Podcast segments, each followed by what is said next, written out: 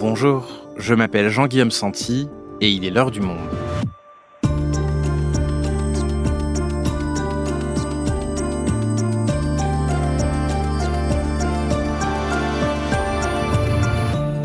Aujourd'hui, les policiers français gèrent-ils les débordements en manifestation de la même façon que leurs homologues européens Ou existe-t-il une spécificité au maintien de l'ordre dans l'Hexagone par rapport aux autres pays? Le mouvement des Gilets jaunes, qui a tout juste 4 ans, en ce mois de novembre, a révélé au plus grand nombre des cas de violences policières lors de manifestations. Or, cette approche très confrontationnelle, voire brutale, est une exception en Europe, où la plupart des États ont choisi une voie différente. Alors comment s'explique cette spécificité française? Est-ce le modèle le plus efficace pour ramener l'ordre quand une manifestation dégénère? Anne Chemin est journaliste au service Idées du Monde. Elle s'est penchée sur ces pratiques policières et leur histoire. Elle nous explique. Violence policière, une histoire du maintien de l'ordre à la française, un épisode d'Adèle Ponticelli, réalisation Amandine Robillard.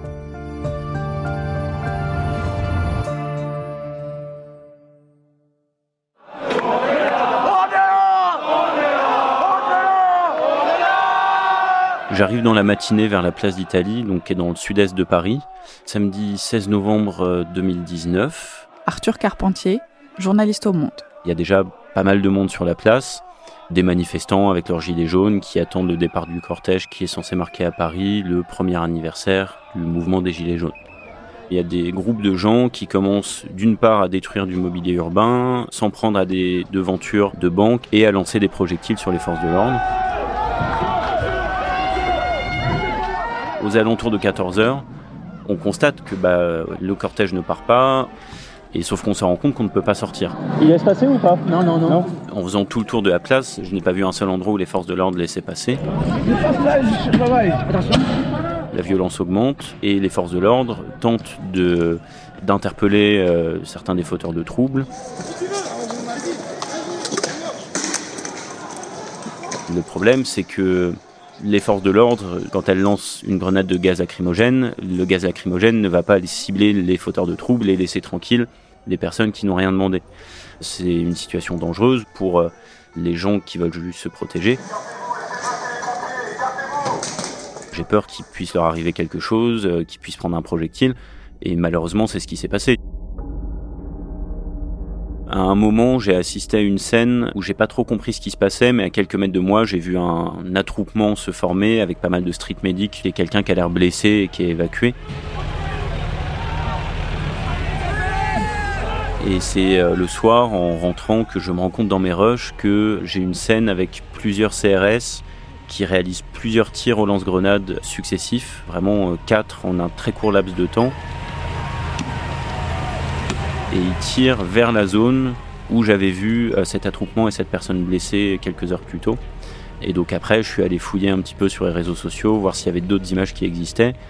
J'ai fini par me rendre compte qu'il y a un de ces CRS qui réalise le tir, qui va blesser un manifestant et qui va lui causer la perte de son œil. Et en poussant un petit peu à l'analyse, on s'est rendu compte que c'était un tir absolument pas réglementaire, puisque tir quasiment euh, tendu et avec des munitions inadaptées à la situation.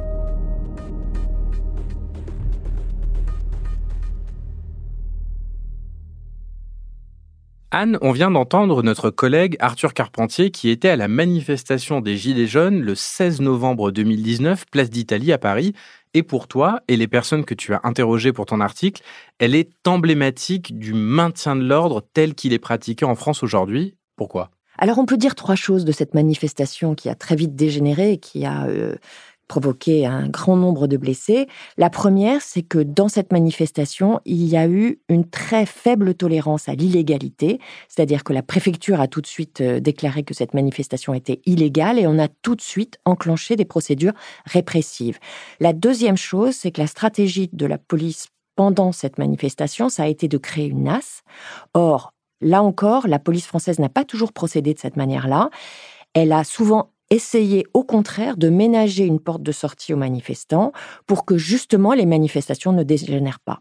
Et puis la troisième chose, c'est que dès qu'il y a eu des débuts de violence, la police a été violente envers l'ensemble des manifestants qui étaient sur la place, alors que traditionnellement et dans d'autres pays, la police essaye de faire une distinction entre des manifestants pacifiques et des groupes qui sont euh, beaucoup plus agressifs.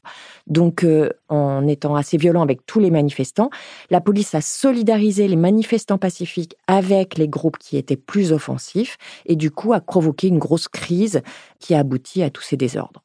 Et donc ces méthodes, les arrestations violentes, l'usage de LBD, les lanceurs de balles de défense, de grenades de désencerclement, c'est spécifique à la France? C'est spécifique à la France si on la compare aux pays du nord de l'Europe, à l'Angleterre, à l'Allemagne et puis évidemment à tous les pays scandinaves. Ce qu'il faut comprendre pour répondre à cette question, c'est que au début des années 2000, le climat a changé dans les manifestations, en France comme en Europe. Il y a eu d'abord les grandes manifestations, les, les contre-sommets européens, à Göteborg par exemple. Pour la première fois depuis 1931, la police suédoise a tiré sur des manifestants. C'était hier soir vers 21h, en fin de cortège, des gardes mobiles cernés dégainent leurs armes de poing et tirent vers les assaillants. Au moins 5 ou 6 coups de feu éclatent au cœur de la foule. Directement visés, les lanceurs de pavés, notamment celui-ci. Une balle dans le côté, il va s'affaisser un peu plus loin. Trois personnes en tout sont blessées par les tirs, dont une grièvement. Il y a eu aussi l'émergence des Black Blocs, il y a eu une forme de déritualisation des défilés en France comme en Europe, c'est-à-dire que les organisateurs étaient de plus en plus difficiles à situer, ils ne négociaient pas toujours les parcours avec la préfecture avant les manifestations, ils ne déclaraient pas toujours leurs euh, manifestations à la préfecture, et souvent, avant la banderole de tête, il y avait des cortèges qui euh, étaient plus violents et qui posaient des problèmes à la police.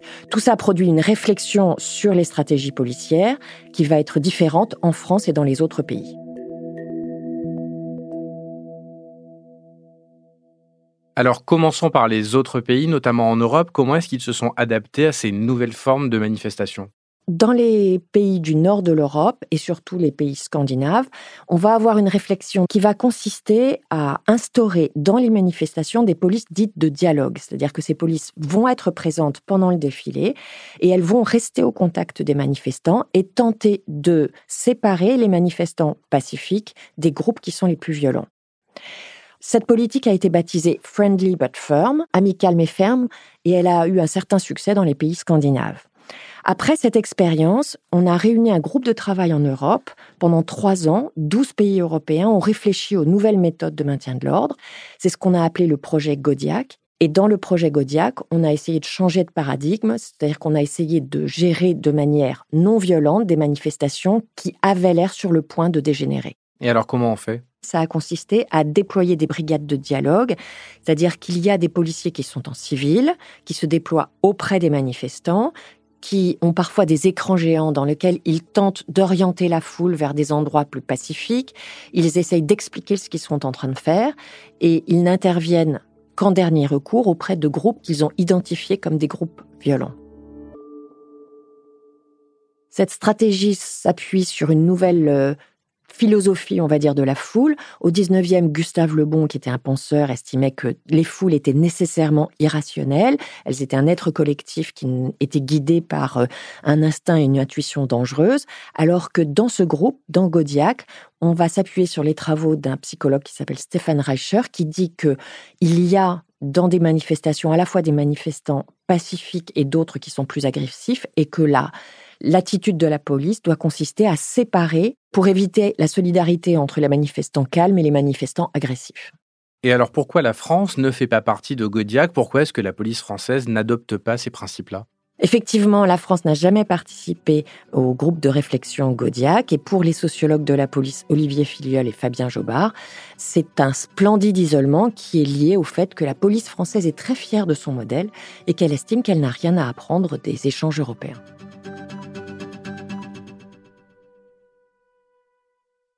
Alors replongeons justement dans l'histoire de ce modèle dont la police française est très fière. Remontons le temps.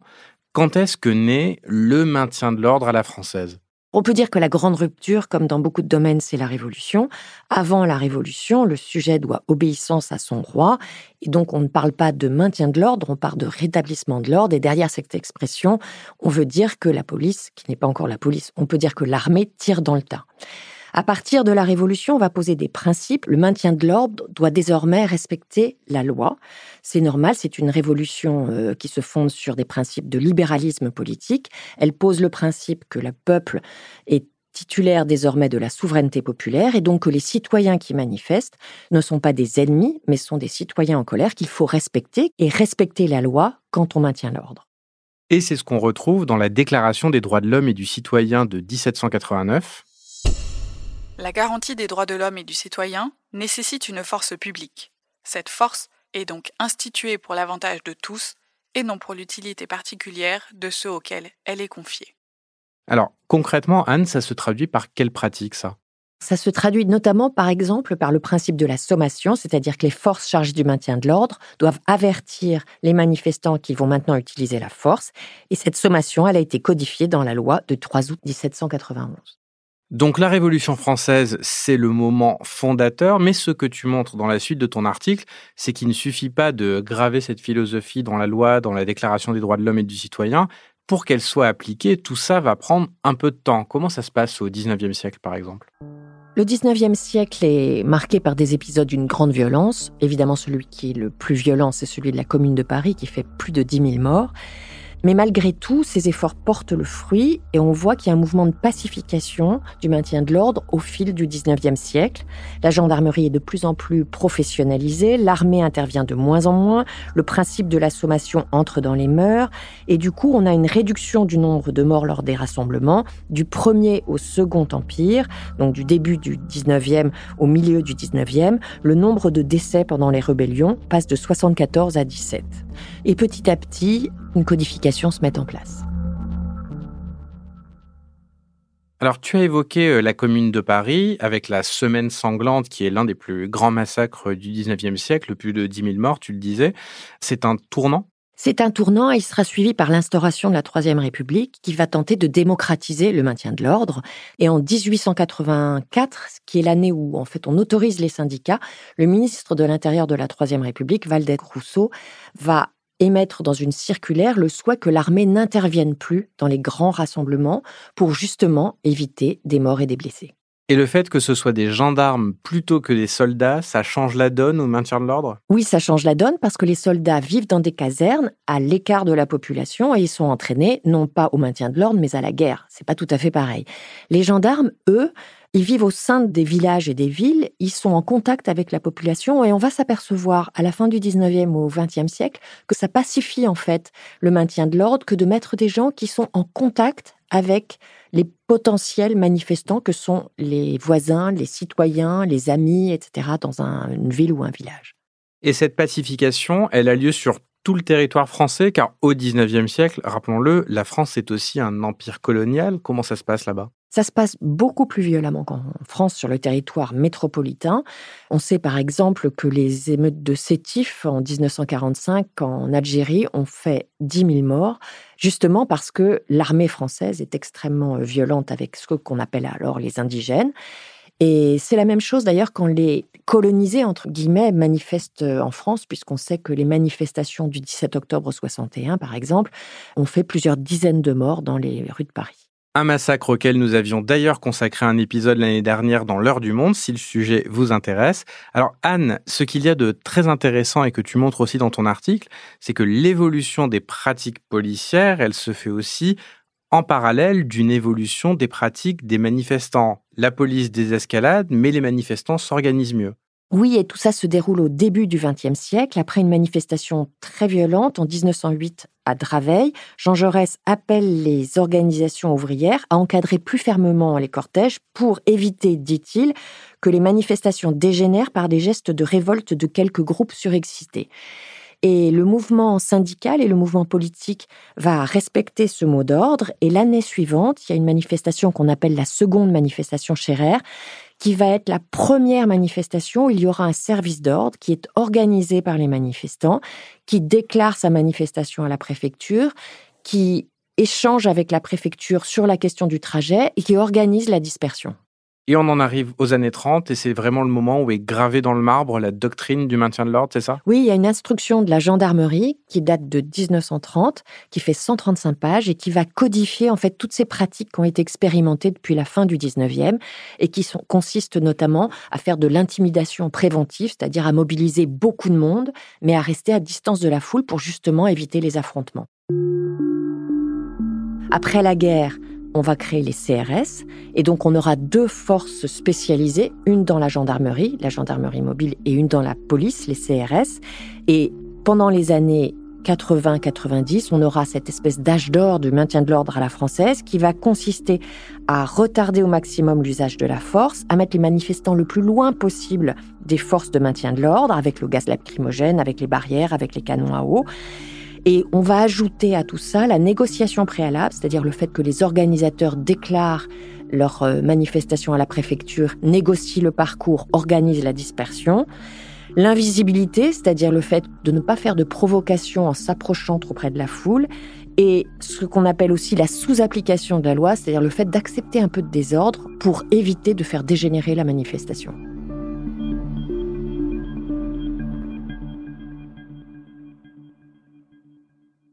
Donc ça, c'était pour les années 80 et 90. Et donc, on revient à la période dont on parlait en début d'épisode, le début des années 2000, avec des manifestations plus violentes, moins organisées. Les autres États européens qui, en réponse à ça, font le choix de la désescalade avec Godiac, dont tu nous parlais, et la France qui, elle, rentre dans une logique d'affrontement. C'est étonnant parce que toute l'histoire que tu viens de nous raconter depuis l'Ancien Régime, c'est une codification de la désescalade, et on dirait qu'au début des années 2000, la France prend le contre-pied de sa propre histoire, en fait. Oui, elle prend le contre-pied de sa propre histoire et le contre-pied de ce qui est en train de s'expérimenter dans d'autres pays européens. Alors il faut comprendre qu'à cette époque-là, on est dans un climat particulier. Donc on est après les grands attentats euh, de 2001. On est aussi à un moment où il y a des émeutes urbaines, les émeutes urbaines de 2005. Il y a une grande tension sur la question euh, des manifestations, la peur euh, qu'elles dégénèrent, qu'il y ait des violences urbaines, etc. Et donc, euh, la France va s'engager dans un chemin complètement euh, différent de celui des polices scandinaves, par exemple. Elle va d'abord doter les forces de l'ordre de lanceurs de balles de défense, les LBD, qui vont devenir très dangereuses, on l'a vu pendant les Gilets jaunes, mais elle va aussi décider de faire énormément d'interpellations, c'est-à-dire qu'elle va mettre fin à cette politique de tolérance des illégalismes, et elle va confier ces interpellations à des brigades qui ne sont pas du tout spécialisées dans le maintien de l'ordre, comme les brigades anticriminalité, les BAC et elle va essayer, à la fin des manifestations, de faire une politique du chiffre pour annoncer beaucoup d'interpellations, beaucoup de comparutions immédiates, et tout ça va entraîner une explosion des violences policières.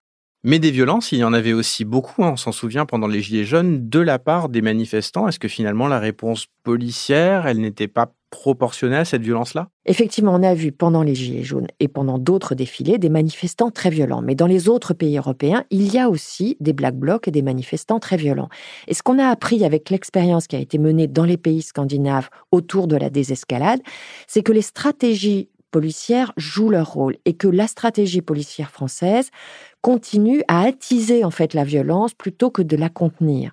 On sait par exemple que dans les centres d'entraînement de la police française, on expérimente surtout des scénarios de guérilla urbaine et donc quand une manifestation commence à dégénérer et avant même qu'elle ait atteint le stade de la guérilla urbaine, la police française est entraînée en fait à des formes de violence assez fortes qui soudent les manifestants et qui créent énormément de désordre. C'est cette stratégie qui est aujourd'hui critiquée.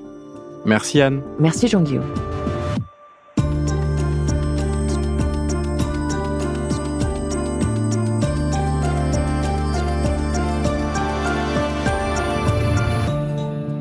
Si vous souhaitez en savoir plus, vous pouvez retrouver l'enquête d'Anne Chemin dans la rubrique Idées en allant vous abonner sur notre site et l'enquête vidéo d'Arthur Carpentier sur la chaîne YouTube du Monde. C'est la fin de l'heure du monde, le podcast quotidien d'actualité proposé par le journal Le Monde et Spotify. Pour ne rater aucun épisode, vous pouvez vous abonner gratuitement au podcast sur Spotify ou nous retrouver chaque jour sur le site et l'application lemonde.fr. Si vous avez des remarques, suggestions ou critiques, n'hésitez pas à nous envoyer un email à l'heure du monde @lemonde.fr. L'heure du monde est publiée tous les matins du lundi au vendredi. On se retrouve donc très vite. À bientôt.